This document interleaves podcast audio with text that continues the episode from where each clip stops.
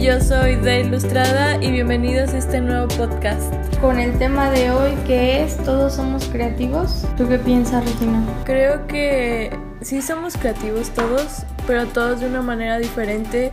La creatividad siempre va a nacer de una idea y creo que es algo muy... es, algo que pues, todo el mundo tiene, ¿no? Solamente que unos lo tienen más desarrollado que otros, ¿o tú qué dices? Yo pienso que sí, este, pienso que todas las personas somos creativas en el ámbito que sea que nos desenvolvamos, eh, en cualquier profesión, en cualquier... Sí, o sea, yo creo que la creatividad siempre está ahí, a lo mejor la limitante son las palabras que usamos, ¿no? Yo creo que el hecho de decir no, no soy creativo, no puedo, no, no sé, o sea, creo que esa es la limitante, la mayor limitante, pero fuera de ahí yo creo que sí, todos lo somos. Ah, de hecho, este, tuvimos una plática hace un rato, hace un rato donde platicaba un poco de la creatividad, el método y también realizarlo, que siento que a veces todo el mundo somos creativos, pero no tenemos el método para llevarlo a cabo. Y creo que también es una parte importante porque sin un método para llevar a cabo la idea solamente va a ser una idea y nada más. Y bueno, es la idea es parte de la creatividad. Entonces sí también hay que checar como que esos, esos detalles. Y, y pues también este creo que la creatividad también, o sea, tú puedes a, lo mejor eh, dices, ay, es que no ando, no ando creativa o no, no sé qué hacer y creo que también parte de, eso, también existen ejercicios para ser creativos. Sí, yo creo que es algo que se tiene que desarrollar, que, que todos lo tenemos, unos más desarrollados que otros, pero sin embargo es algo que, podemos seguir trabajando para que vaya mejorando, creciendo esa, esa parte, ¿sabes? Eh, bueno, acá tenemos, como saben, siempre los temas para que no se nos olviden. Eh, vamos a hablar un poquito de algo que ya hemos hablado en otros podcasts, que es la delgada línea entre una referencia y un plagio. Este, pues básicamente es eso, ¿no? Para mí una delgada línea. Cuando vas a sacar una referencia, tienes que tener mucho cuidado de no llegar al plagio, porque es muy muy fácil perderse, ¿sabes? Em, yo creo que de cierta manera, como ya lo había dicho en un podcast pasado, el hecho de tener tanta libertad o tan, sí, el internet y todo esto, de poder ver trabajos de otras personas, a lo mejor a veces limita esta parte de creatividad te hace un poquito más flojo porque ya dices, ay, ¿para qué pienso yo? No, busco referencias y ya no me quiebro tanto la cabeza y nada más le cambio algo. Lo cual yo no estoy de acuerdo, es muy muy fácil perderse, ¿saben? de una referencia a un plagio. Bueno, a ver, antes que nada, creo que yo cuando empecé en ilustración, yo sí plagiaba, pero o sea, no por el hecho de que quería plagiar, solamente creo que era un ejercicio que hacemos siempre cuando estamos aprendiendo a dibujar, que siempre buscamos como referencias, referencias para hacer las cosas. Pero, ahí está la diferencia de una referencia cuando vas empezando a, por ejemplo, el plagio a lo que vamos es cuando ya estás, no sé, para entregar un trabajo a un maestro o para entregar este algún trabajo a, un cliente, ¿sabes? Y que ya existe. Ahí sí es como cero aprobado, cero... Sí, sí, sí. Pero creo que algo, algo que yo había escuchado de otro ilustrador, este, no me acuerdo quién, y mejor sin decir marcas, este, platicaba un poco sobre eso de que hacen, no sé, en la ilustración tiene un, un nombre que es como fan art, que hacen fan art y lo que, y lo que hacen es vender el fan art. Este, no sé, a lo mejor estoy confundiendo esto. La verdad es que no estoy muy segura. Pero eh, lo que me refiero es que a veces hay gente, hay ilustradores que hacen este, ilustraciones de otras personas o películas ilustradas y al final venden esas ilustraciones como si fueran suyas. Bueno, no como si fueran suyas, pero que las recrearon y las venden, ¿sabes? Y siento que en lo personal yo Yo siento que ese tipo de cosas no se deberían de vender, sino sería nada más para ti, a lo mejor postear, pero no vender para mí. No sé, ¿tú qué dices? Pues quizás ni siquiera postear porque estás posteando algo que no es tuyo.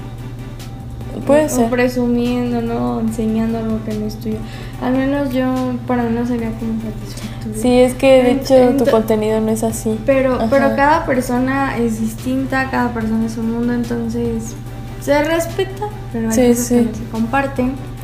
Eh, acá tenemos las técnicas que utilizamos. ¿Qué técnicas utilizas para...? A mí, a, a mí me gusta mucho, como, como les platicaba antes, yo, yo casi siempre todos mis bocetos los hago digitales, pero también me gusta mucho el lápiz, me gusta mucho como experimentar nuevas formas y todo eso, y creo que esas para mí son mis favoritas.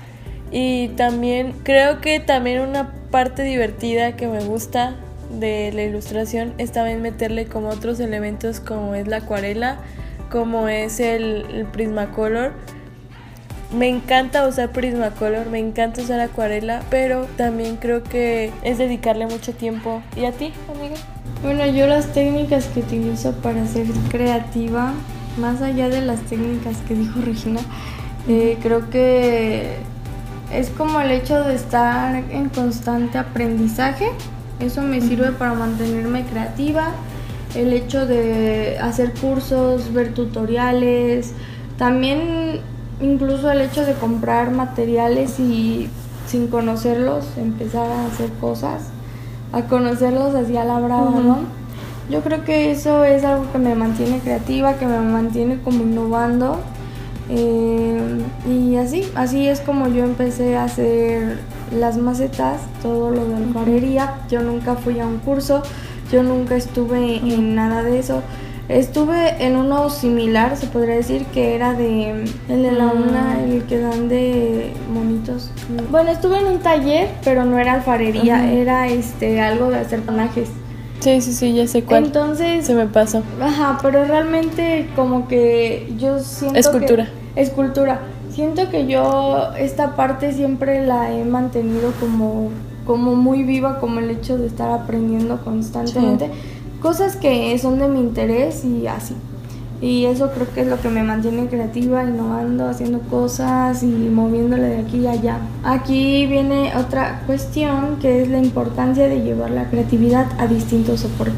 Estar en movimiento, como lo dije, es este es lo mejor, ¿sabes? A esto me refiero en el sentido incluso de tu trabajo. No solamente reducir todo a una hoja y un, y un lápiz. Ujú. O sea, está bien quienes lo hacen así, pero yo creo que es muy bonita esta parte también de estar experimentando, Sí. conociendo y así eh, ver tus trabajos en varias técnicas, en distintos lugares. Es parte de ser creativo y es parte de, pues no sé, de estar este, aprendiendo incluso porque cada cosa, cada soporte es distinto, entonces toca cranearle para sacar adelante el proyecto. Yo creo que es lo mejor que una persona creativa que se dedica a todo esto puede hacer.